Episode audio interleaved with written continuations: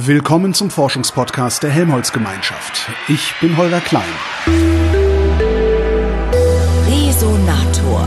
Ich bin mal wieder ans Helmholtz-Zentrum für Umweltforschung in Leipzig gefahren und mir gegenüber sitzt Ines Troniker, die arbeitet im Stab für Change Management und ist Gleichstellungsbeauftragte. Hallo Ines. Hallo Holger, schön, dass ich hier sein kann. Was ist Change Management? Eine gute Frage ist im Grunde ein Buzzword, was für viele verschiedene Zwecke und in verschiedenen Zusammenhängen benutzt wird. Bei uns im UFZ ist es ein Experiment, könnte man sagen, anstehende Veränderungsprozesse zu begleiten, vielleicht auch zu initiieren, in Piloten auszutesten und zu gucken, wo kann man wie was am UFZ ändern. Was für Veränderungsprozesse? Also Schneidereit zieht jetzt vom Büro in den zweiten Stock ins Erdgeschoss oder ist das was ganz anderes? Kann man auch unter Change Management verstehen, ja, das sozusagen. Ist ein bisschen albern, oder? Ja, genau, das ist nicht das, was wir hier machen, genau. Deswegen kann man vom Namen gar nicht so viel ableiten. Was wir machen, wir gucken uns eher die Strukturen an, ähm, zum Beispiel wie werden bei uns strategisch relevante Entscheidungen getroffen? Wer ist damit einbezogen? Wie erfolgreich sind die? Kann man da was besser machen? Um mal konkret zu sein, wir haben uns angeguckt, wie ist das mit den Arbeitsgruppen in der Wissenschaft? Wie sind die aufgestellt? Welche Rechte, Pflichten haben die Arbeitsgruppenleitungen eigentlich? Und was wollen wir mit denen? Und haben uns diesen Prozess nochmal genau angeguckt und nochmal neu konzipiert. Und dann ist der auch übernommen worden. Und wir gucken jetzt, wie der, wie der sich entfaltet. Ob das so funktioniert, wie wir uns das gedacht haben Genau, das ist ein Beispiel. Ein anderes Beispiel sind ähm, strategische Entfristungen oder ähm, strategische Entfristungen. Genau, das sind in der Wissenschaft ist es so, dass die meisten Stellen befristet sind. Mhm. Das ist global so und man braucht aber auch Dauerstellen, also Stellen, die sozusagen über einen langen Zeitraum strategisch relevante Themen ähm, absichern und festigen. Und da muss, das sind sehr begrenzte Ressourcen und da muss man natürlich genau gucken, wen will man und vor allen Dingen, was will man inhaltlich. Ja und wen nimmt man dann dafür? Weil man sie hinterher auch nicht mehr wegkriegt. Schwer. Schwer. Ist wie im öffentlich-rechtlichen Rundfunk, da komme ich ja her, da kenne ich das, das, das war ähnlich, ja. Genau. Wie misst man den Erfolg von irgendwelchen Strukturen? Du hast eben gesagt, ihr messt, wie erfolgreich die sind. Also wie, wie, Genau, also man muss sich, wenn man äh, irgendwas in seinem Erfolg messen will, vorher überlegen, was will ich denn damit? Und man muss sich vorher überlegen, welche Ziele verfolge ich damit? Und dann fragt man sich, okay, wenn das und das mein Ziel ist, woran erkenne ich denn eigentlich, wann ich mein Ziel erreicht habe? Damit ich auch weiß, oh, ich muss umsteuern oder jawohl, ich kann es abhaken. Und wenn man einmal weiß, wie will ich mein Ziel messen, also woran erkenne ich, dass ich das erreicht habe, dann weiß ich in der Regel auch, worauf ich während des Prozesses achten muss und weiß dann, wenn man den Piloten durchgeführt hat, danach, okay, und jetzt gucke ich mir diese Indikatoren an, was sagen die mir? Bin ich auf der Zielgeraden? Verläuft das Projekt oder mein Vorhaben in der Richtung, in der ich es haben will, oder muss ich nachsteuern? Gehst du damit nicht allen auf den Keks? Auf eine Art? Also, oh Gott, da kommt die Tronika wieder um die Ecke und guckt jetzt, wie ich meine Arbeit mache? Äh. Ich würde mal sagen, wenn man sich ein Thema annimmt, wo alle einen großen Leidensdruck haben und alle mhm. wissen, dieser Prozess läuft nicht gut, dann stehen uns die Türen offen. Dann sind wir natürlich willkommen, da mal was zu verbessern oder sich das zumindest mal anzugucken. Es gibt aber auch Sachen, wo wir aus anderen Zusammenhängen wissen, ah, das wollen wir eigentlich anders haben.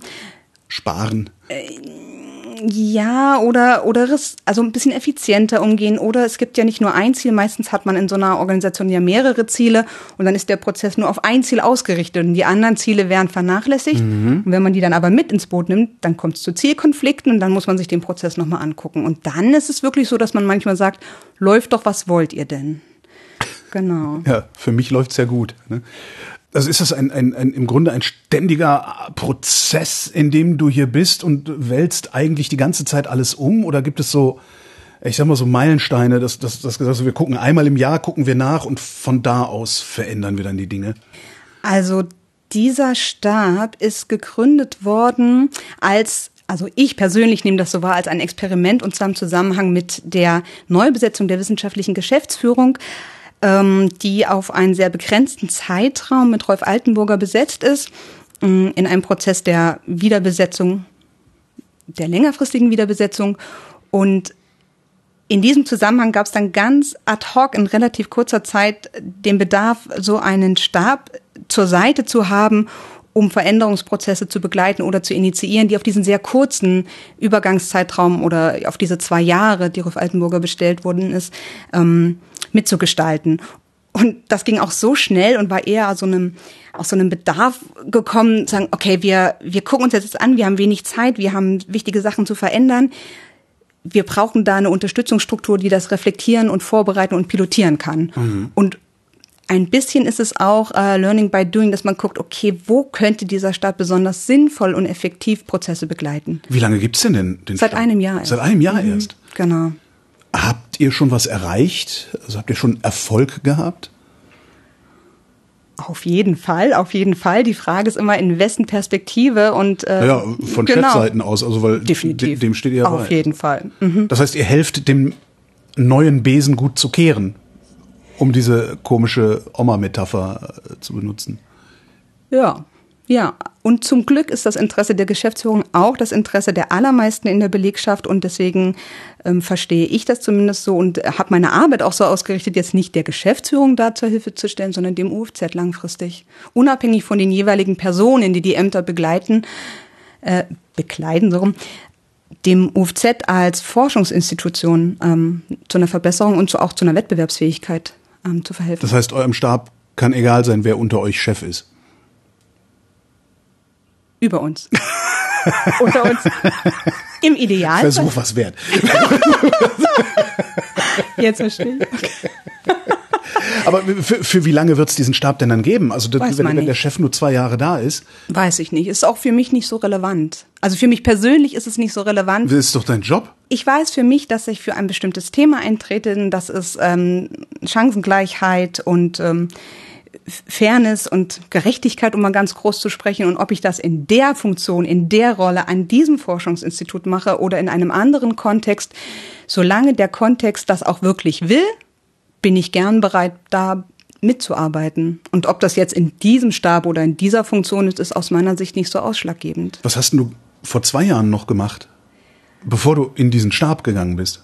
Witzigerweise das gleiche oder was sehr ähnliches, genau, nur eben in einer anderen Rolle. Da war ich äh, Teamleiterin des Teams Diversity, Equity, Inclusion in der Abteilung People and Culture. Da gab es den Stab Change Management noch nicht. Es gab und gibt die Abteilung äh, People and Culture, also Personal- und Unternehmenskultur. Und dort gab es mehrere Teams und ein Team davon ist das Team Diversity, Equity, Inclusion gewesen.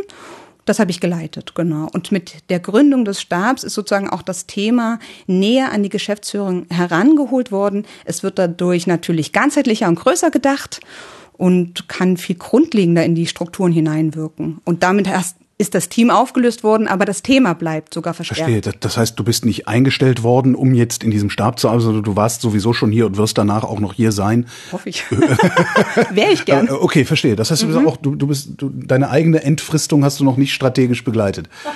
Stimmt. Stimmt. Da fanden andere, dass es wichtig sei, ich bleibe und äh, freue mich, dass das äh, von der Geschäftsführung geteilt wurde. Genau. Eigentlich geht es uns aber um Diversität. Äh, du bist Gleichstellungsbeauftragte. Jetzt habe ich vermutlich Erwerbsbiografie bedingt, ich habe noch nie mit Gleichstellungsbeauftragten zu tun gehabt. Ich habe mit Gleichstellungsbeauftragten nichts am Hut. Ich bin mein Leben lang Freiberufler äh, und musste noch nie, also doch schon, aber noch nie um ja ausgeschriebene Stellen oder sowas konkurrieren.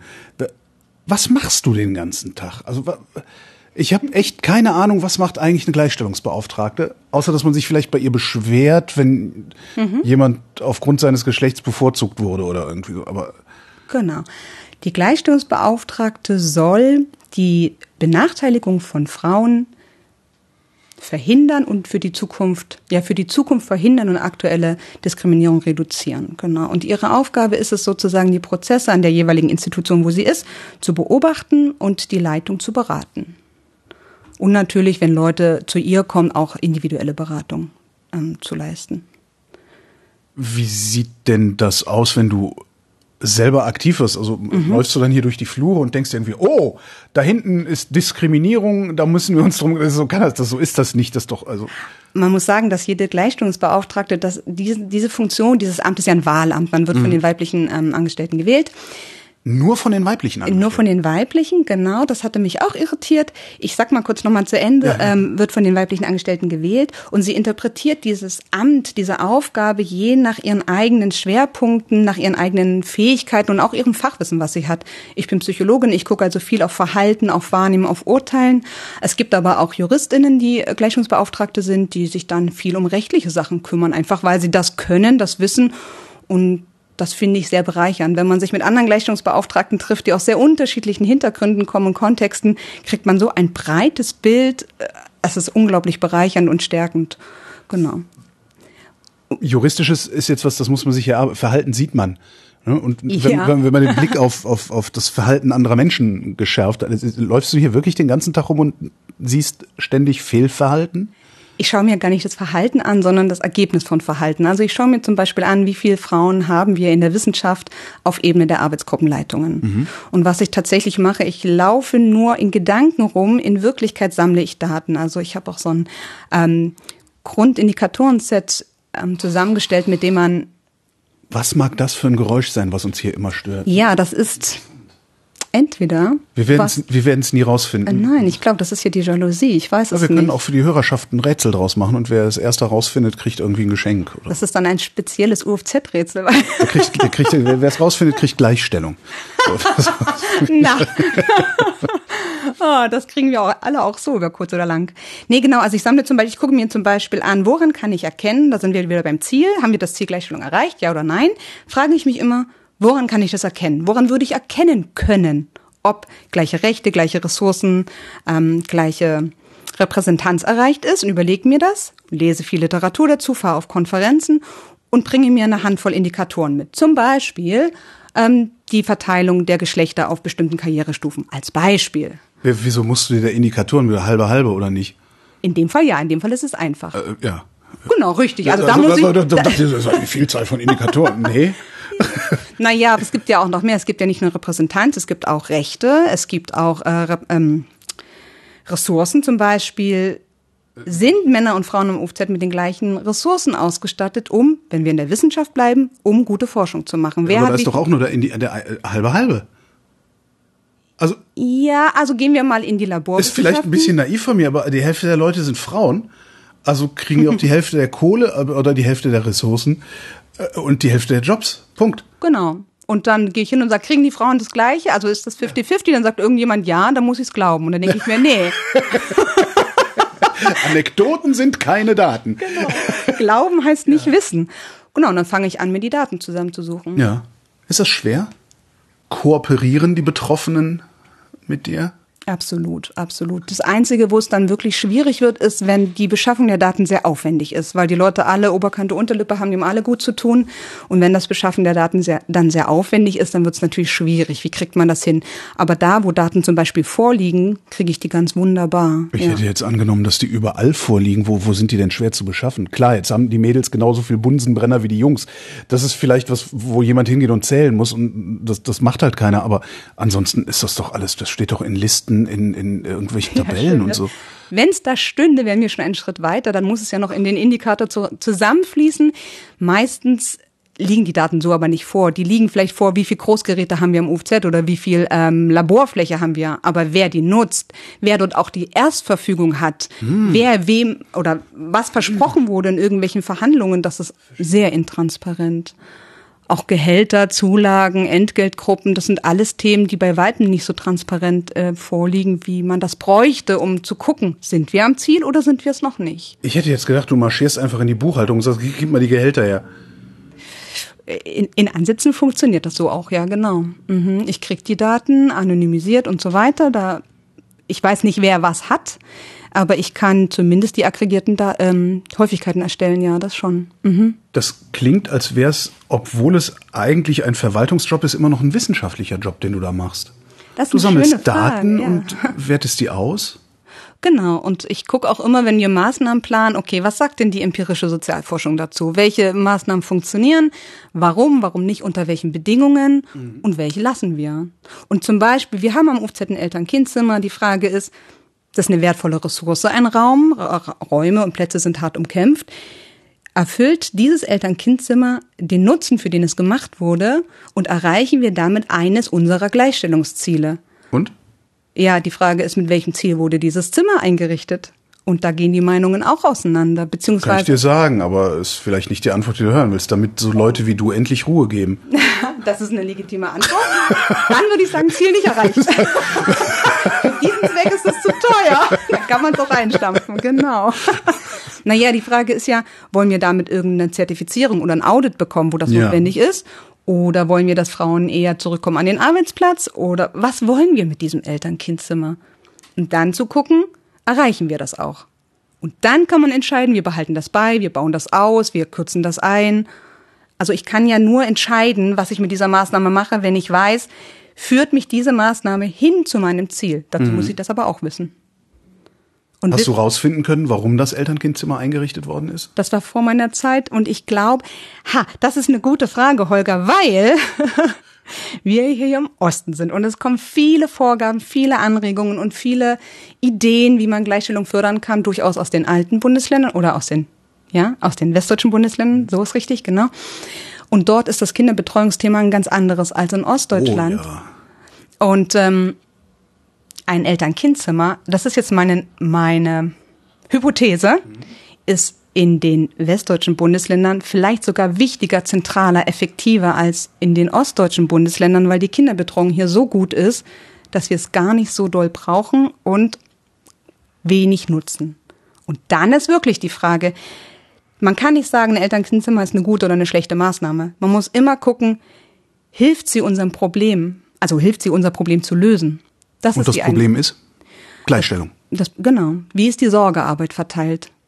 Na, aber die ist im Osten auch nicht besser verteilt als im Westen, oder? Genau. Also in, der- unterm Strich. Wäre es nicht besser, eine Kita auf dem Gelände zu haben? Genau. Sehr wahrscheinlich.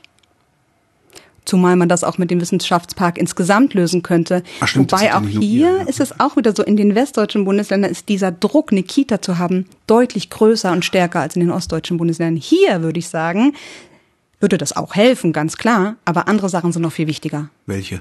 Gelder, Karriereverläufe, Sichtbarkeit, Unversehrtheit im Sinne von keine sexuelle Belästigung, solche Sachen.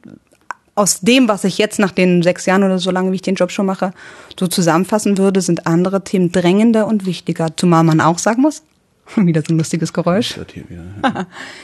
ähm, dass ja auch Frauen ohne Kinder von äh, Benachteiligung betroffen sind. Und auch andere Personengruppen, jetzt nicht nur Frauen, auch ähm, People of Color oder Leute, die nicht gut Deutsch sprechen, die das schlicht nicht als Muttersprache haben, äh, haben es auch schwerer. Im Wissenschaftsbetrieb haben nicht deutsche Muttersprachler es schwerer? Das, das verblüfft mich, weil äh, ich dachte, naja, Englisch kann jeder, keiner kann es richtig. also merkt's niemand. Ah ja, the language of science is broken English, ja. Ja. Der vorherige Geschäftsführer so schön gesagt, hat mir sehr gefallen.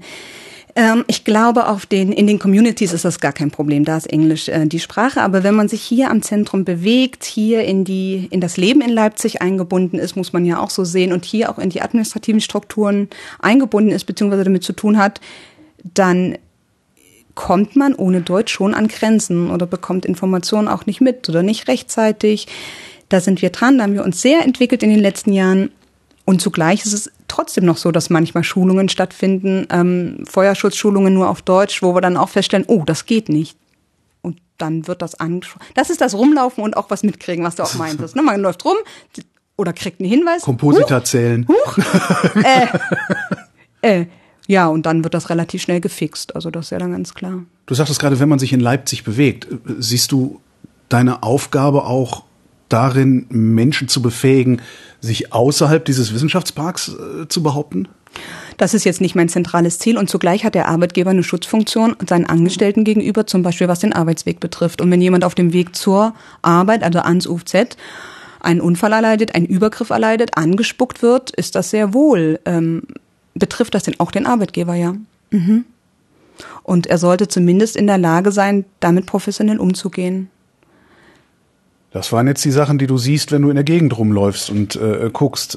Wer kommt zu dir? Wer sind deine Kundinnen und Kunden? Das ist sehr unterschiedlich. Es sind zum Teil Betroffene, es sind sehr oft BeobachterInnen, also Leute, die etwas mitbekommen und mir dann äh, entweder anonym oder, oder nicht anonym mit Klarnamen rückmelden. Also wir hatten jetzt zum Beispiel den Fall, dass jemand äh, rückgemeldet hat, dass man ähm, Nacktkalender gut einsehen kann. Dann geht man diesem Hinweis nach. What? Kommt vor, ja. Ist hier in der lokalen Autowerkstatt hier auf dem Gelände oder wo? Es ist auf dem Gelände und damit betrifft es äh, Ja. uns auch genau. Na, dann gehen wir dem nach und klären das, dann wird der Kalender abgenommen und gut ist. Da ist jetzt kein Hexenwerk dabei, ne? Das wird ganz ruhig geklärt. Aber solche Hinweise kriegen wir, genau.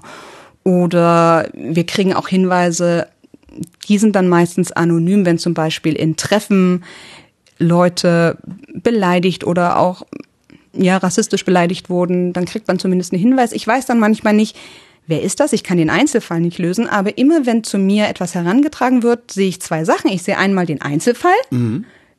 Ähm, kann man den bearbeiten? Will die Person überhaupt, dass er bearbeitet wird? Was müsste man da tun? Und das Zweite, was ich besonders wichtig finde, ist, was lernen wir aus diesem Fall für die Organisation? Was lernen wir daraus, wie wir das in Zukunft verhindern können? Wie kann der Arbeitgeber professionell damit umgehen? Denn man muss immer davon ausgehen, ein gemeldeter Einzelfall steht für zehn nicht gemeldete Fälle. Davon, oder, oder fünf, aber auf jeden Fall für mehr Ja. Sodass man sich überlegen kann, was lerne ich aus dem Einzelfall für die Organisation als Ganzes. Gibt es Trends? Also Probleme, die das UFZ insbesondere hat? Ist es, weiß ich, sexuelle Belästigung, Rassismus, äh, weiß nicht.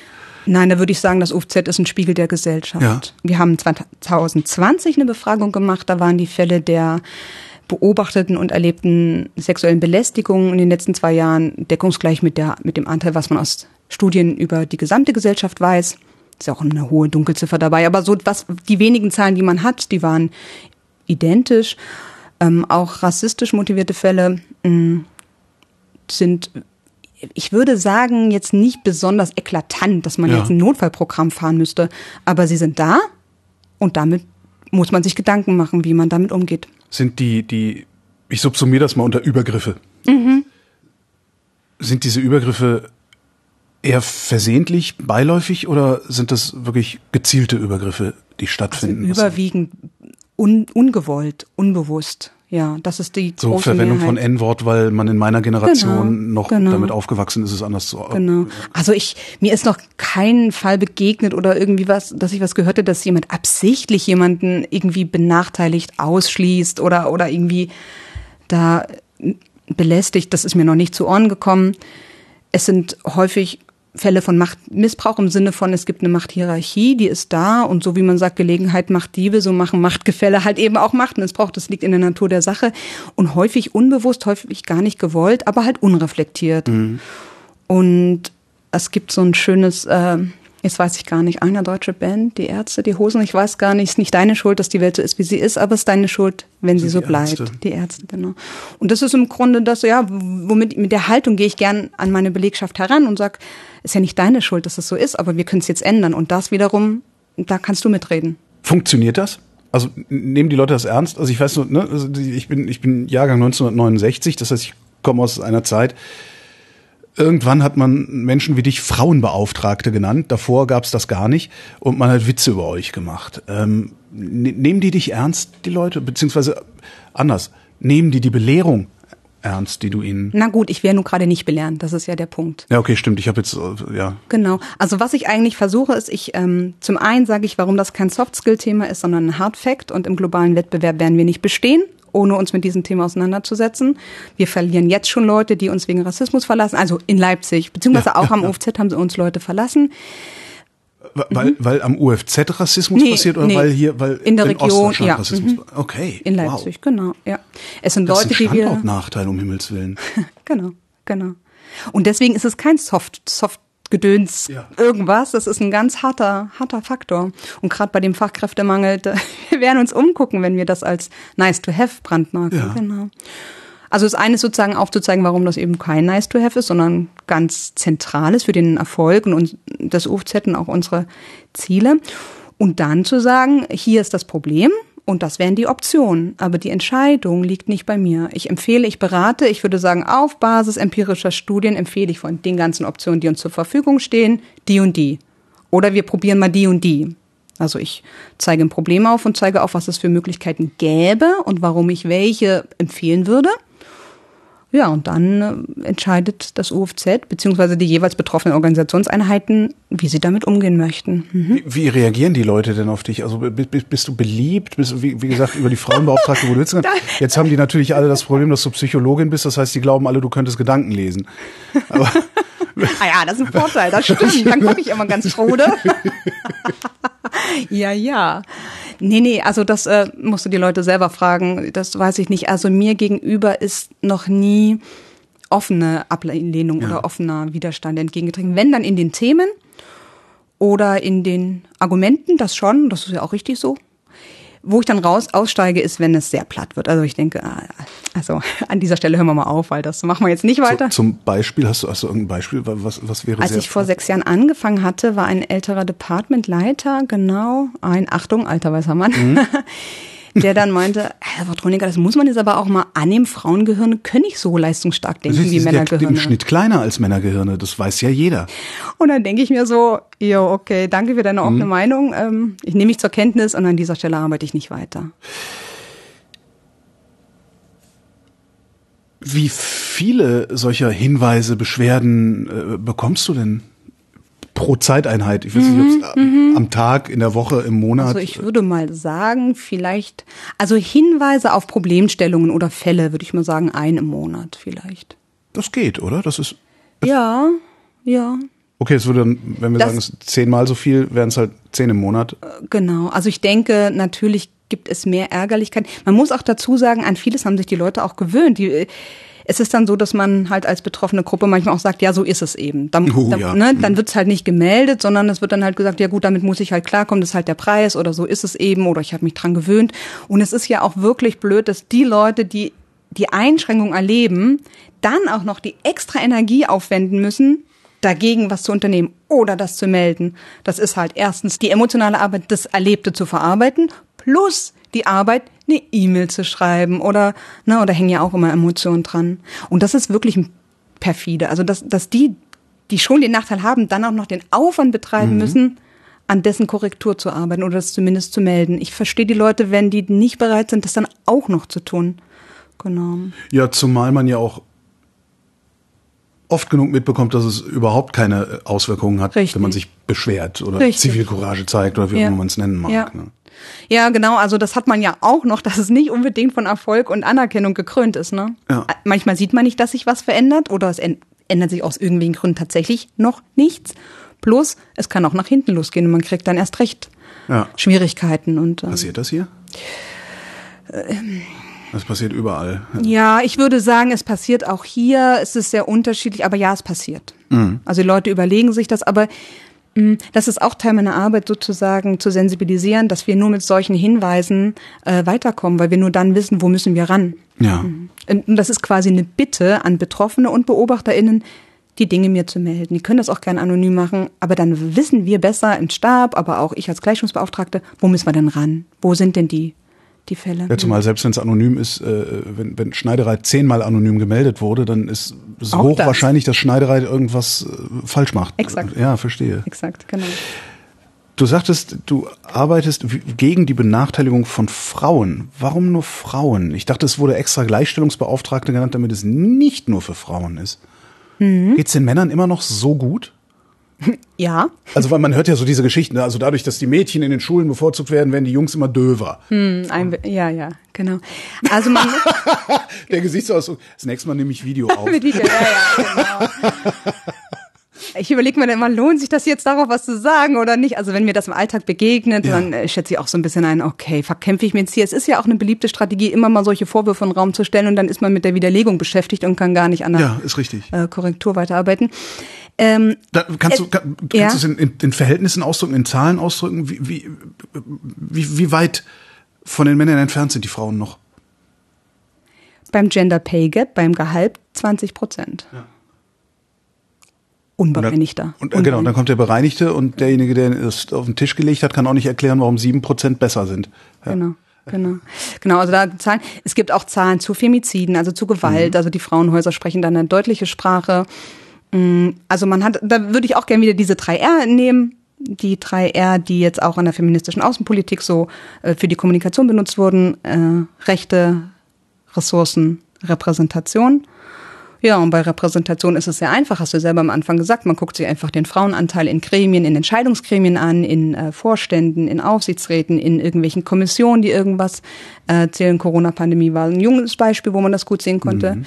Ressourcen ist auch klar, wer, wem steht wie viel zur Verfügung. Das ist ein großes Thema Abhängigkeit. Frauen sind als Gruppe, natürlich nicht die Individuen, da gibt's immer andere, aber als Gruppe extrem abhängig von den Männern als Gruppe. Mhm wir sprechen jetzt hier die ganze Zeit binär, also mir ist klar, dass die Welt nicht nur aus binären Menschen besteht. Hätte ich jetzt äh, auch erwartet, ja. Genau. Um es mal jetzt in dieser ja. Benachteiligung von Frauen gegenüber Männern darauf zu fokussieren, ohne die anderen. Intersektionalität können wir dann hinterher noch genau. überlegen. Also das ist das nächste Problem, dann, äh, aber ja. Genau. Und also Intersektionalität, aber auch Intersexualität, genau. Noch, ja. ähm, also wenn man, da kann man sich angucken, Gender Care Gap, Gender Pay Gap, Gender ähm, Pension Gap, also die Rentenlücke, die Altersarmut, das sind alles Indikatoren, an denen man erkennt, wie die Abhängigkeit und die Ressourcenungleichverteilung sich auswirkt. Na, plus die Rechte. Also wer hat welche Rechte? Ich sag nur Abtreibungsparagraph, wer bestimmt über wessen Körper. Genau. Auch die, die Medien- und Kulturlandschaft, Frauenkörper werden ständig bewertet. Ähm, das sind so Punkte, wo man sagen kann, ja, die Frauen sind strukturell viel wie soll ich denn sagen, benachteiligt. Der, der nackte Leutekalender, der hier gehangen hat, das werden auch keine Jungs gewesen sein, die da abgebildet worden sind, ne? Stimmt, woher weißt du? Da habe ich Hast du gedacht, ein bisschen, ne? war so ein Verdacht von mir. Ich wollte noch sagen, dass die, die gesetzliche Lage ja den aktuellen Entwicklungen immer ein bisschen hinterherhängt. Das mhm. dauert ja, bis Gesetze angepasst werden. Und im Gleichstellungsgesetz ist es halt wirklich so, dass die Gleichstellungsbeauftragten als Auftrag haben, eine Benachteiligung der Frauen zu reduzieren, zu verhindern. Okay, verstehe. Das ist der gesetzliche Auftrag. Und natürlich ist die Realität viel komplexer, viel ja, jetzt, bunter. Jetzt muss der Gesetzgeber erstmal erkennen, dass es Transpersonen gibt und dass die vielleicht da auch äh, abgebildet genau, werden. Genau, und dass auch ah, okay. Männer, die Elternzeit nehmen wollen, benachteiligt werden. Auch Männer, die Elternzeit nehmen wollen, länger als zwei Monate oder drei oder vielleicht auch mal gar nicht arbeiten statt nur Teilzeit, dass diese Männer auch eine Normverletzung begehen und deswegen auch Kosten zu zahlen haben. Nachfragen, Unverständnis, Widerstand, der kann auch ganz freundlich gemeint sein, sowas wie, äh, meinst du wirklich? Oder mhm. so, das mhm. reicht schon, um wieder eine extra Energie aufzubringen, dieses nicht normgerechte oder ja normative ja, Kosten ist ein guter Begriff dafür. Also Kosten nicht nur im Sinne von Geld. Genau, seelische und ja. genau Selbstwertkosten auch. Also das ist schon teuer, gegen eine Norm zu verstoßen. Egal wer. Jetzt haben wir viel über das UFZ und äh, die Welt gesprochen. Wie, wie sieht's denn eigentlich in der Wissenschaft allgemein aus? Also die, ich würde mal sagen, es ist das UFZ ist keine Ausnahme, so wie wir es hier finden, finden wir es auch in der Wissenschaft allgemein. Die Frage ist immer, wie gehen wir damit um als Scientific Community, also als Wissenschaft, sowohl die Forschenden als auch die Wissenschaftsinstitutionen und Organisationen, vor allem auch die Geldgeber, die Forschungsgeldgeber, DFG, BMBF und sowas, die zählen da alle mit zum großen Bild dazu. Ähm, natürlich, wie so oft, sind die angloamerikanischen Länder weiter in der Entwicklung von Maßnahmen, in der Sensibilisierung, in der Thematisierung als in anderen Ländern. Die Drücke sind unterschiedlich. Also wenn man genauer reinguckt, hat jedes Land oder jede Kultur ihre eigenen Herausforderungen, mhm. aber die Benachteiligung von Frauen zieht sich durch. Das ist global. Die äußert sich unterschiedlich oder ist unterschiedlich stark aber sie ist definitiv überall. Also ich sage jetzt mal überall, vielleicht gibt es hier und da eine Ausnahme, das ist natürlich schön, aber es ist ein weltweites Problem, ja. Das ist eventuell eine dumme oder vielleicht eine, eine unzulässige Frage, aber ihr seid die Hälfte, ne? Mhm. Warum seid ihr nicht lauter? Ihr ja. erzieht die Kinder, also auch die Jungs. Warum, also das habe ich noch nie verstanden. Warum schaffen die Frauen alle immer überall? Warum schaffen die Frauen es nicht, ihren Söhnen beizubiegen, eine Welt zu erklären oder sie in eine Welt äh, zu erziehen, in der Gleichstellungsbeauftragung nicht mehr notwendig ist? Ja, was mir gefällt an deiner Frage ist, dass du die Erziehung der Jungen thematisierst, weil das zunehmend auch in den Fokus rückt dass es ja alle braucht. Um, also wir haben ein gemeinsames Problem, wir müssen auch alle an die Lösung ran und die Männer sind da genauso im Boot wie die Frauen und alle anderen Menschen. Also klar, die, die Mädchen, äh, das ist natürlich auch ein Problem, ne? weil die werden natürlich auch in eine patriarchale oder teilweise patriarchale Welt hinein erzogen, aber die kriegen früher oder später das Ding zu spüren. Genau, und es, es, früher hieß es äh, Protect Your Daughter und jetzt heißt es Educate Your Son. Ja. Also da ist auch ein Shift drin. Es bewegt sich sowieso immer ständig viel, auch von Fix the Woman weg zu Fix the System. Also die Ansätze werden ganzheitlicher und systemischer. Das ist ein großer Punkt, die Erziehung der Jungen mit in den Fokus zu nehmen, welchen, welchem Männerbild sie auch sozusagen, mit welchem Männerbild sie aufwachsen und wohin sie sozialisiert werden und dass sie lernen, ihre Gefühle lieber zu unterdrücken, als adäquat auszudrücken. Und warum die Frauen das nicht machen. Also zum einen muss, warum sind wir nicht lauter? Wir als Frauen. Ja, ja, zum alle, einen, alle, alle. genau, weil zum alle, genau. Immer, Wir alle, immer. wir immer und alle. Zum einen, wenn man Oberkante Unterlippe ist mit Arbeit und unbezahlter Sorgearbeit und man hat schon keine Zeit, um mal zehn Minuten oder eine halbe Stunde oder eine Stunde für sich zu sein, woher soll die Kraft kommen, dann auch noch in die politische Aktivität zu gehen oder sich an Aktionen zu beteiligen, die, da fehlt ganz oft Zeit und Kraft und dann sind wir auch wieder bei den Ressourcen. Wer kann es sich denn leisten, Teilzeit zu arbeiten und den Rest der Zeit nicht mit Care-Arbeit zu verbringen, sondern mit ähm, aktivistischer Arbeit oder politischer Arbeit? Es ist schlicht eine Ressourcenfrage. Das haben wir gut hingekriegt, wir Jungs, ne? Ich will gar nicht die Person so beschuldigen, aber das System hat das gut hingekriegt. Seit vielen Jahrhunderten arbeitet es dran. Ja, das stimmt. Das ist so tief integriert, genau. Also das ist schlicht einerseits eine Ressourcenfrage und andererseits ja auch eine Frage des Wissensstandes und des Selbstwertes, den die Frauen selber haben, die Frauen als Gruppe selber haben. Und bis ich Gleichstellungsbeauftragte geworden bin, habe ich das selber auch nicht so wahrgenommen. Ich bin auch ostsozialisiert, in, äh, in den ostöstlichen Bundesländern aufgewachsen. Meine Mutter war Vollzeit berufstätig die ganze Zeit. Ich habe das nie, nie so wahrgenommen. Und das ist sehr typisch, dass junge Frauen das lange nicht wahrnehmen und erst im Laufe des Berufslebens und auch Privatlebens hier und da und dann immer stärker merken, dass es sehr wohl Benachteiligung gibt oder wo sie eben nicht weiterkommen, wo sie sich wundern, wie das sein könnte, konnte, weil die, die Weichen längst gestellt waren, aber noch so lange parallel liefen, dass man das lange nicht gesehen hat, dass man auf einem ganz anderen Gleis fährt. Ja klar, in der Berufsausbildung sind alle noch gleich, ne? Auch da, also Auch wenn da, ich an unsere okay. Azubis denke, dann denke ich an den TVÖD und der TVÖD, Der TVÖD, der Tarifvertrag des, im öffentlichen Dienst oder Ah, okay, öffentlichen ja, Dienst, okay, genau. Da wird geregelt, welche Arbeit wie viel Geld wert ist, Ja. könnte man sagen. Und auch da sind ähm, Ausbildungsberufe, die überwiegend von Männern gewählt werden, sind als wichtiger eingeschätzt und als wertvoller als Ausbildungsberufe, die öfter von Frauen gewählt werden. Wir merken das im UFZ bei den Ausbildungsberufen in der IT versus ähm, Labor, ich weiß gar nicht, wie es genau heißt, Laborant in, wie heißt das? Ähm, früher hießen diese Leute ChemielaborantInnen. Ja, genau, äh, genau. Also diese, diese Berufe. Und tatsächlich haben wir auch als ähm, Biologielaborantin mehr Frauen als als ITler, genau.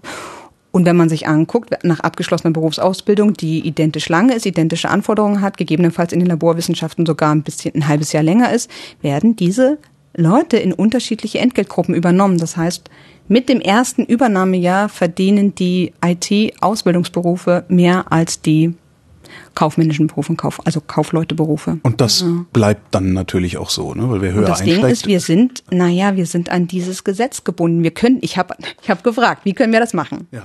Wie können wir sicherstellen, dass die Leute das Gleiche verdienen für gleichwertige Arbeit, wenn wir als UFZ das, sage ich mal, parallel zum TVED als gleichwertige Tätigkeit einstufen? Und das dürfen wir schlicht nicht. Dienstwagen. Dienstwagen. Also wir dürfen schlicht niemanden höher gruppieren, einfach so. Zum Beispiel. Klar, Also weil Staatsgeld ist, was ihr ausgebt, ja. Genau, ja. da muss man sich ans Ge- so wie man niemanden einfach so runtergruppieren kann, das ist ja auch gut und richtig und wichtig, darf man nicht einfach jemanden einfach so ohne inhaltlichen Grund höher gruppieren. Da können wir noch zehnmal sagen, wir wollen, dass die ähm, Azubis gleich starten. So einfach ist das nicht.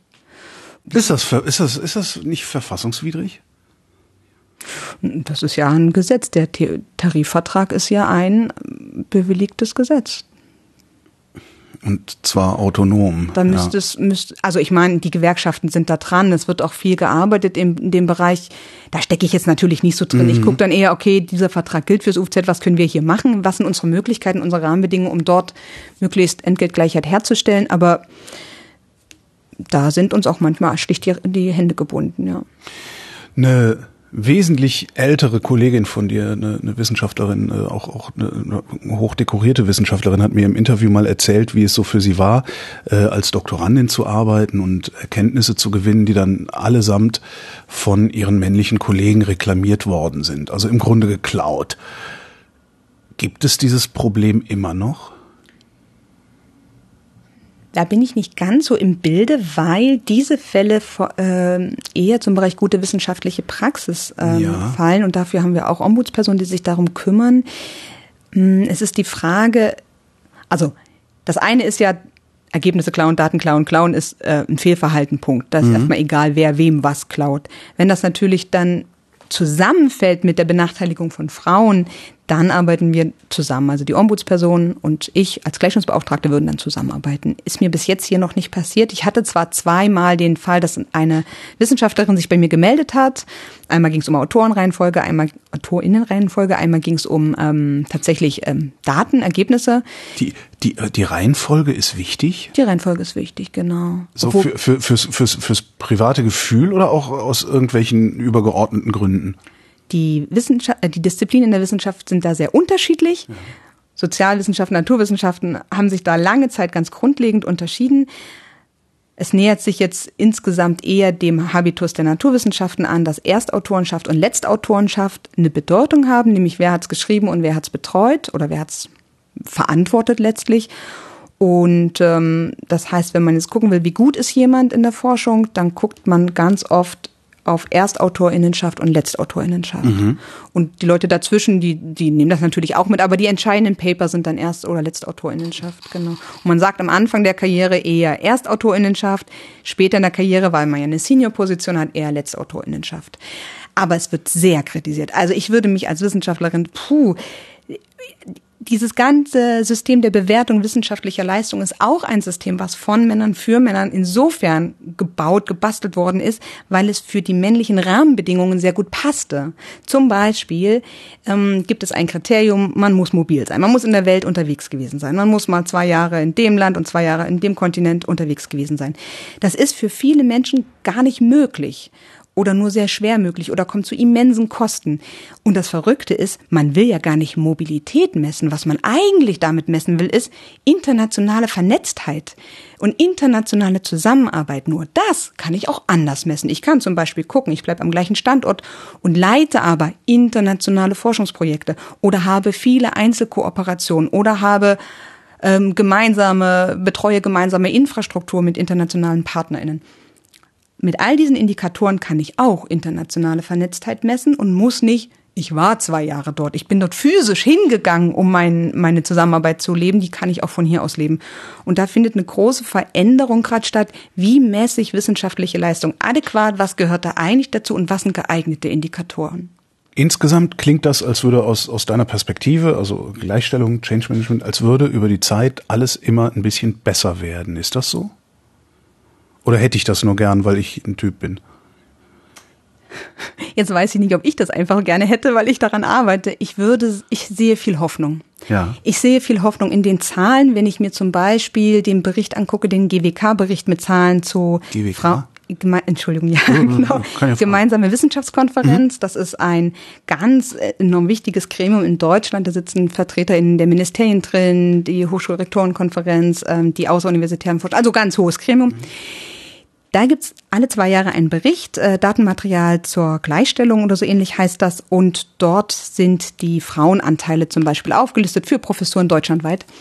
Und alle Zahlen gehen in die Richtung, es gibt mehr Frauen. Sehr langsam, wie immer zu langsam. Das äh, würde noch lange dauern. Ich hoffe auf Social Tipping Points, dass sich das dann mal äh, beschleunigt. Aber die Zahlen gehen alle in die Richtung, wie wir sie gerne hätten, nämlich in Richtung ähm, Parität also wir sind jetzt, ich sage jetzt mal vielleicht bei 30 Prozent, wo wir vor 50 Jahren bei 10 Prozent wären, so ungefähr. Ganz, ganz grob gesagt.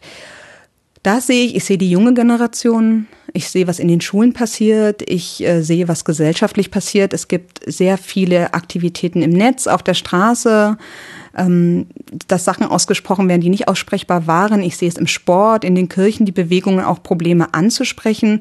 Ich habe selber früher geturnt. Ich habe mich sehr, sehr gefreut, als die deutschen Turnerinnen ähm, erstmalig mit langen Turnanzügen äh, bei einer Weltmeisterschaft oder Olympia, ich weiß, ich glaube, es war eine Weltmeisterschaft, aufgetreten sind um eben auch dieser Kleiderordnung was entgegenzusetzen. Man durfte nicht mit langen Tonanzügen äh, aufhören? Die Männer schon. die Männer schon. Die Frauen hatten halt ähm, Tonanzüge ohne Beine, also bloß wie so ein äh, Badeanzug untenrum, obenrum lang. Genau, und das tont sich anstrengend, sage ich mal. Die Männer haben lange Hosen an. Also es gibt eigentlich gar keinen Grund, warum Frauen nicht auch lange Hosen anziehen können. Und es gibt auch in, ach, im Beachvolleyball, in allen Sportarten gab es Vorschriften, wie viel Stoff maximal die Bekleidung der Frauen haben durfte. Und das sind halt eindeutig äh, Sexualisierung ist das, also. Genau. Ja. So. Und da sehe ich schon Bewegung. Das war lange nicht denkbar. Als ich geturnt habe, habe ich mir das immer gewünscht, aber nie zu denken gewagt, daran etwas ändern zu können. Ich meine, da war ich Kind und Jugendliche, aber das war das habe ich nicht mal als Gedanke formuliert, mhm.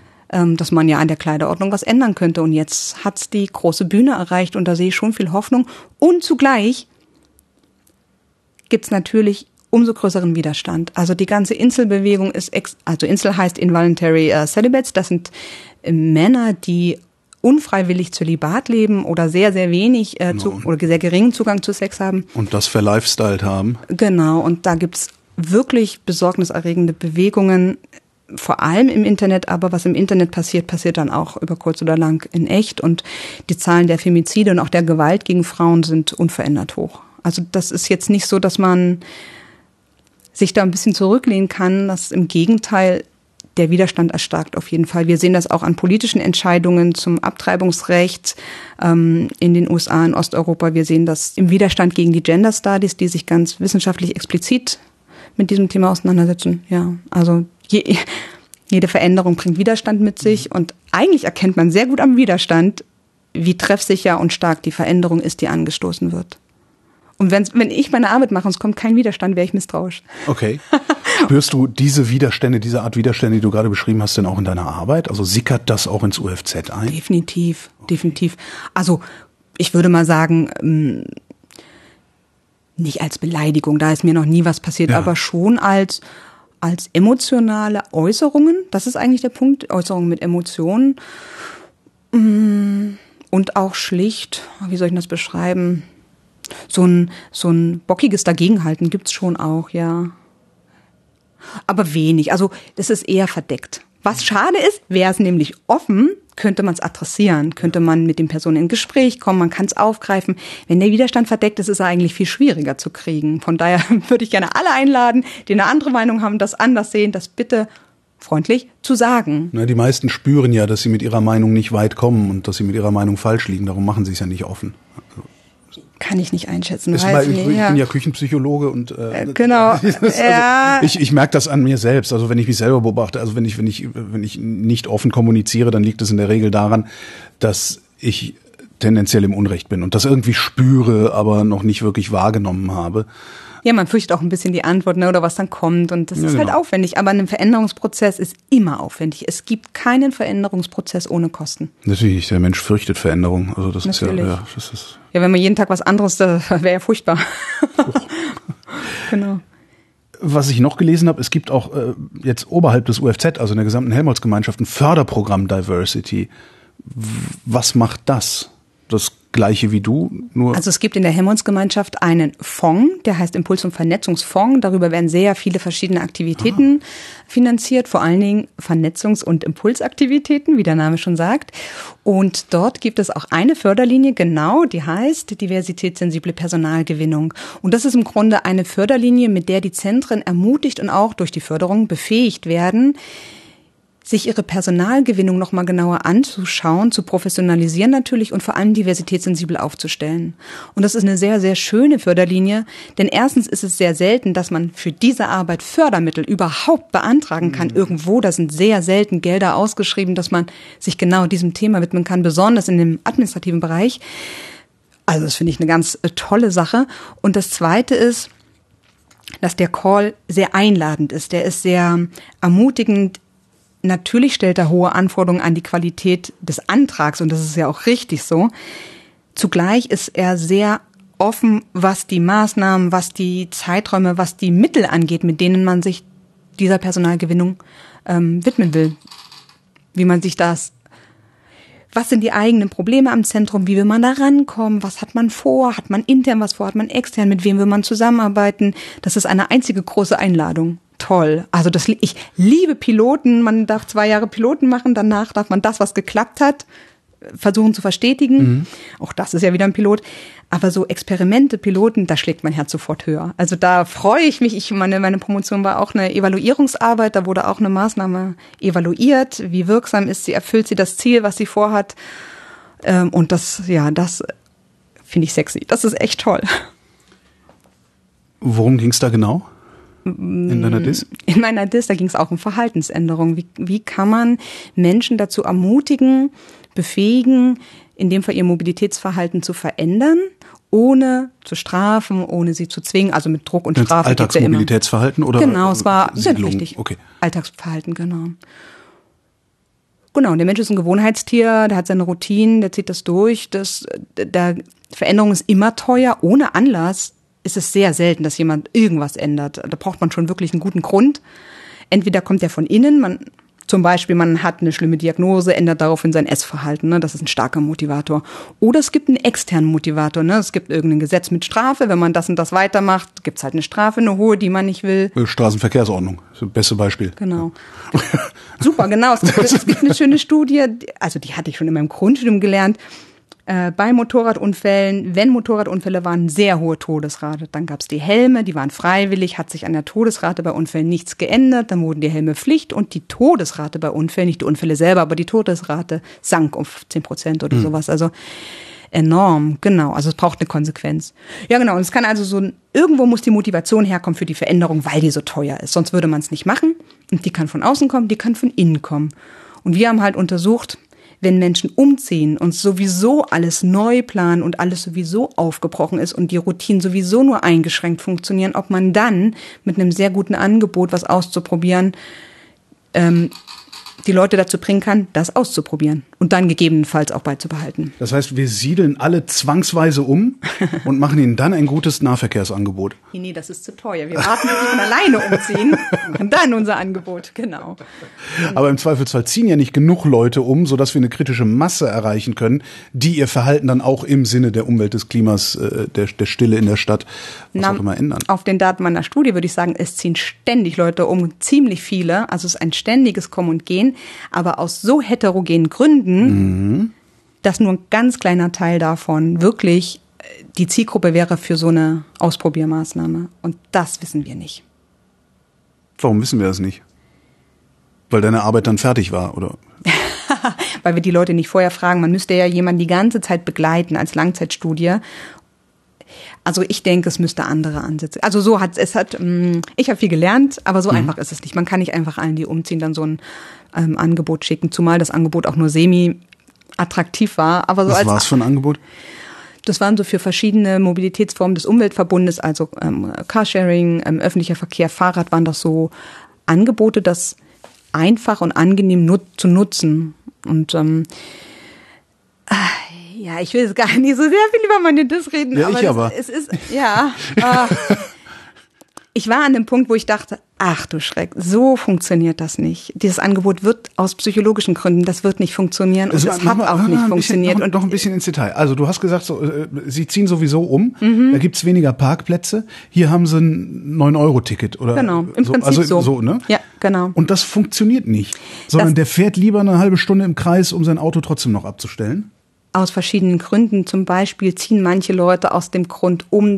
Zum Beispiel ziehen manche Leute nur von einem Stadtteil in den anderen. Und es ändert sie für das Mobilitätsverhalten verändert sich nicht nennenswert. Ja. Das funktioniert dann genauso wie vorher.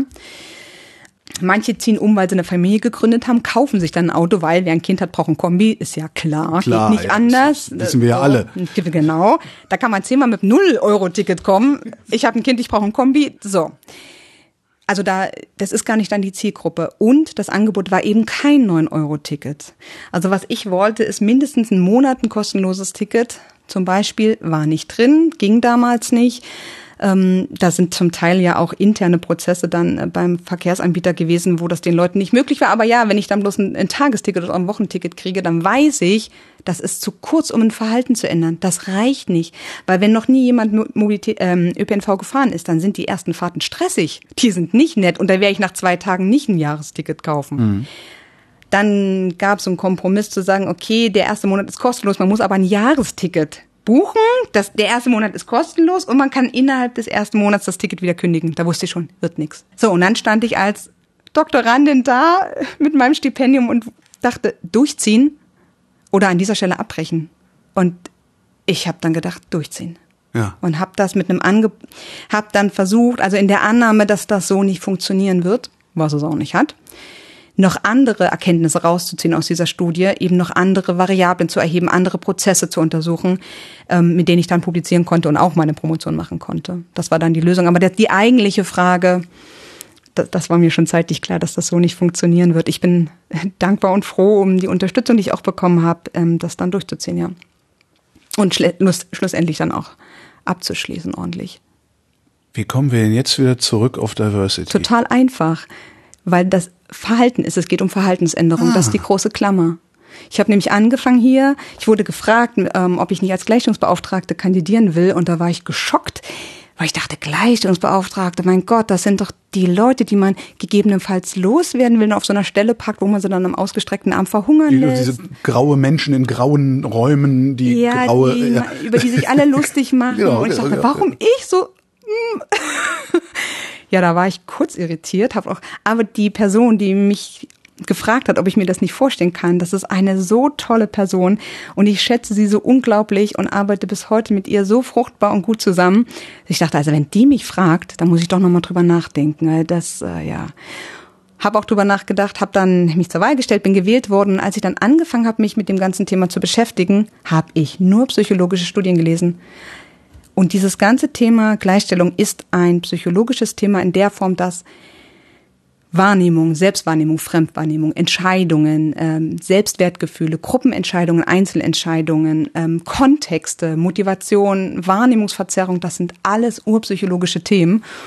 Und das, was wir sehen, die Unterrepräsentanz der Frauen, ähm, die hohe Gewalt gegen Frauen, das sind alles Ergebnisse von Verhalten. Und wenn ich diese Ergebnisse nicht mehr haben will, muss ich das Verhalten ändern. Und dann dachte ich, oh, Verhaltensänderung, das kenne ich. Umerziehung. naja, wenn man Verhalten ändern will. Also wenn Holger, wenn du so fragst, pass auf. In a nutshell, drei Punkte. Die Leute müssen wissen, was ihr Verhalten verursacht. Also sie brauchen Wissen, dass das, was sie tun, ein Ergebnis hat, was wir vielleicht nicht wollen. Sie müssen ihr Verhalten ändern wollen. Da kann es ganz, ganz viele Gründe geben, wo diese Motivation, das Verhalten ändern zu wollen, herkommen kann. Kann ich auch gerne was dazu sagen, wenn es dich interessiert. Und das Dritte, sie müssen ihr Verhalten ändern können. Manchmal kann man es schlicht nicht. Zum Beispiel, wenn ich ein BMBF-Projekt habe, eingeworben, Projekt, dann stelle ich eine Person auf dieses Projekt ein. Diese Person geht in Elternzeit. Dann kann ich diese Elternzeit nicht hintendran verlängern. Normalerweise ist es das Ziel, eine genommene Elternzeit, sage ich mal, mir fehlen ähm, sechs Monate, die ich als Vater mein Kind erziehe und betreue. Dann kann ich diese sechs Monate nicht hinten dranhängen. Geht nicht beim BMBF bis jetzt, das wird sich hoffentlich ändern. Mhm. Habe ich ein DFG-Projekt von der Deutschen Forschungsgemeinschaft, geht das schon. Deswegen sind die Drittmittelgeber auch so wichtige Partner, wenn man Gleichstellung in der Wissenschaft erreichen will, weil die mit ihrer Finanzierung sehr viel Rahmenbedingungen ja. schaffen. Das heißt, manchmal will ich als Führungskraft diese Elternzeit verlängern und kann es nicht. Oder muss es aus einem anderen Topf holen oder so, ne? Und deswegen ist dieses Wissen wollen können, das ist so ein Dreiklang und man muss eigentlich, wenn ich Verhalten ändern will, rauskriegen, wo klemmt's denn? Klemmt's daran, dass die Leute gar nicht wissen? Das ist bei Rassismus ganz oft so, dass wissen die Leute überhaupt, wie rassistisch sie sozialisiert sind und dass sie selber rassistisch sind und denken, obwohl sie es ganz bestimmt nicht wollen. Wenn sie es wissen, wollen sie ihr Verhalten ändern? Weil es ja teuer und könnte im Übrigen auch dazu führen, dass ich von meinen wichtigen anderen nicht so ernst genommen werde. Ne? Was auch Kosten sind. Teure sogar, das sind ja. somit die teuersten Kosten, soziale ja. Kosten. Also wenn ich, ich sag jetzt mal als Mann in einer Männergruppe mich stark mache für feministische Themen, kann das sehr teuer werden. Ja. Genau, das ist die Frage, will ich das dann auch? Und das dritte ist, kann ich es dann auch? Und man muss ein bisschen rauskriegen, wenn ich eine Maßnahme mache, also es gibt überhaupt ein Problem. Und wenn es ein Problem gibt, was mit Verhaltensänderung zu tun hat. Liegt es am Wissen, am Wollen oder am, am Können, wo wir was ändern wollen, dass diese Verhaltensänderung auftritt. Du hast gesagt, gerade beim Wollen könntest du mir noch jede Menge Beispiele sagen. Genau, beim Wollen ist es nämlich so, es gibt immer so Push und Pull. Also es gibt immer so, ich will etwas, weil ich zu etwas hingezogen werde, oder ich will etwas, weil ich von etwas weggedrückt werde. Meistens ist es natürlich ein Mix. Also wenn du jetzt zum Beispiel dich auf eine Stelle bewirbst, dann gibt es vielleicht Gründe, die dich zu dieser Stelle hinziehen. Aber es gibt sicherlich, oder es könnte auch Gründe geben, die dich von deiner jetzigen Tätigkeit wegdrücken. Ja, ganz, ganz bestimmt, sonst würde ich mich ja gar nicht auf die neue bewerben. Die, die, das ist ja eigentlich schon. Genau. Die Verhaltensänderung schiebe ich ja damit an, dass ich mich bewerbe, ja eigentlich schon. Genau, aber es kann ja auch sein, die, der neue Job hat Merkmale, die du nicht so toll findest. Dann hat auch der neue Job Abstoßungskräfte, auch Push. Also dieses Push und Pull geht immer in beide Richtungen. Das muss man erstmal unterscheiden, werde ich von was hingezogen oder abgestoßen, was sind das für Kräfte und dann kann man gucken, kommt die Motivation aus mir selber mhm. oder kommt sie von außen. Und ein ganz, ganz, ganz starker, wichtiger äh, Faktor ist, was machen meine wichtigen anderen? Und dieser Faktor ist in Situationen der Unsicherheit, also wo sich jemand unsicher ist, mache ich das, mache ich das nicht, ist das, was meine wichtigen anderen, meine Peer Group oder die, zu denen ich gehören will, was die sagen, ist der stärkste der stärkste Faktor, ja, weil das am Ende ausschlaggebend ist. Oder wenn man in einer unsicheren Situation ist, was machen die anderen? Also selbst wenn es nicht meine Peer Group ist, aber was machen die anderen hier? Wenn die sich alle die Jacke ausziehen, ja. dann ziehe ich sie auch aus, ja. ja? Oder ich komme irgendwo rein und alle ziehen, das ist so lustig, wenn man in der Kantine ist, wir kriegen ja so eine Tabletts und es ist sehr lustig zu sehen, wer nimmt das Tablett runter und wer lässt es stehen. Und dann neue KollegInnen gucken oft, nicht jede einzelne Person, aber viele gucken, wie läuft's hier. Ah, die nehmen alle ihre Tabletts runter, nehme ich meins runter. Sozial erwünschtes Verhalten. Genau, ich passe mich an. ja. Und selbst wenn ich aus irgendeinem Grund, da gibt's tolle Experimente, die zeigen, selbst wenn ich sogar weiß, Zwei und Antwort zwei ist vier, vier aber alle sagen aber das, fünf, genau. sage ich fünf, ja. Genau. Oder zumindest kriege ich echt ein Problem. Mhm. Vor allem, weil ich nicht weiß, warum sagen die jetzt alle fünf? Ist das ein Spiel? Ist das bei, ein der, Test? bei zwei plus zwei gleich fünf würde ich erwarten, also da würde ich wirklich vermuten, hier ist irgendwo eine Kamera oder sowas. Und dann willst du nicht der Depp sein und sagst auch fünf. genau, soll der andere sich doch blöd machen. Genau, ja. und ich sage, äh, ich mach mal, was die anderen machen. und sag auch fünf. Na, selbst dann, wenn ich es weiß. Genau, und deswegen ist das auch so, so spannend rauszukriegen, was triggert wen? Wer hat wo seine Motivation? Und ich arbeite gern in einer Win-Win-Konstellation, dass ich mir überlege, was treibt die Person sowieso an? Wo will sie sowieso hin? Von ganz alleine. Wo will sie hin? Und sage ich, weißt du was? Es wird sogar noch besser, wenn du das noch mit reinnimmst. Oder so. Also, dass man nicht gegen jemanden arbeitet, sondern mit jemanden. Das ist doch viel viel leichter. Auch für einen selbst, dass man nicht gegen sich selbst arbeitet, sondern mit sich selbst. Ja. Total, total. Und es gibt so viele gute Gründe, mit Menschen zu arbeiten. Genau, und deswegen gucke ich auch immer so am UFZ, wo sind Gelegen, oder auch in Helmholtz ist es ganz genauso, wo sind Gelegenheitsfenster, wo findet sowieso ein Prozess statt, wo man sich draufsetzen kann oder wo man mitwirken kann. Und wo ist einfach das Brett zu dick und man muss gucken, dass man Verbündete ähm, gewinnt oder dass man Allianzen gewinnt oder man bereitet sich vor für den Moment, dass man Fenster aufgeht und dann ist man bereit. Also ich habe viele Sachen da zum Beispiel zum Thema Entgeltgleichheit, mögliche Indikatoren, was man da alles erheben könnte, was man äh, sich angucken könnte. Gerade bin ich mit anderen Themen so beschäftigt, aber ich weiß, Geld ist, also Frauen und Geld ist ein Thema, das kickt mich echt und da will ich ran. Aber jetzt geht's gerade nicht. Also bereite ich mich vor, ich lese dazu, ich gucke und wenn es mal eine Möglichkeit gibt, bin ich vorbereitet und dann gehe ich dort rein. Ja, oder ich sehe, ah, jemand will sowieso, wie kann ich diese Person mit Rückenwind oder diese Organisationseinheit oder was auch immer mit Rückenwind versorgen? Genau. Manchmal stelle ich mir so vor, vor mir ist ein großes Gebirge aus Granit und ich stehe da mit so einer kleinen Plastischaufel und ich soll das Gebirge abtragen. Irgendwann habe ich dich klein gekriegt, du Hund. Dann denke ich, wenn ich mit dem Ding am Granit kratze, das ist das Kratzgeräusch. Genau. Perfekt, jetzt hat's mal gepasst, genau mache ich mir nur mal eine Schaufel kaputt und nix ist. Der Berg lacht sich eins. Also gucke ich, wo Sand ist. Wo ist Sand? Wo kann ich den Sand rauskratzen? Denn das kriege ich mit meiner Schaufel hin und kann Wind und Sonne und Regen einen Ansatzpunkt geben, mit mir zusammen diesen Brocken abzuspalten. Ja. Und so verstehe ich ein bisschen meine Arbeit. Hast du schon mal aufgegeben? Ähm, nein, aber tatsächlich war ich kurz davor, aufgegeben zu werden, sozusagen schlicht ähm, an meinem ich war der Meinung, das ist doch alles so klar, das muss man doch wollen. Und es war mir so unbegreiflich, dass jemand sich nicht für faire Strukturen einsetzen kann, dass ich fast verzweifelt bin, warum es kein grünes Licht gibt für manche Sachen, die ich vorhatte. Die waren zu Nullkosten. Also das, das hing nicht am Geld dass ich in eine Krise gekommen bin, was ist eigentlich meine Rolle hier? Was ist eigentlich mein Job hier? Was, was mhm. soll das hier eigentlich? Da, ich fühlte mich da auch ein bisschen veräppelt, muss ich sagen. Also ich bin an, oder ich werde ja auch bezahlt und zwar nicht so knapp dafür, dass ich hier was verändere. Und dann will man offensichtlich diese Veränderung nicht. Und da war ich auch ein bisschen naiv und habe das gar nicht verstanden. Konservatismus unterschätzt. Ja, und ich habe auch den Vorteil der Privilegien unterschätzt, wie groß der eigentlich ist. Dann hatte ich eine kurze Auszeit und jetzt gehe ich ein bisschen anders an die Sache ran und lebe damit sehr gut. Und habe auch für mich beschlossen, ich arbeite mit dem ganzen Wissen und mit der Leidenschaft, die ich habe, in einem Kontext, der das auch will. Nicht gegen den Kontext. Das bringt gar nichts. Also ich, ich schaue eher, wo ist ein Kontext, der diese Veränderung will und dort bin ich dabei.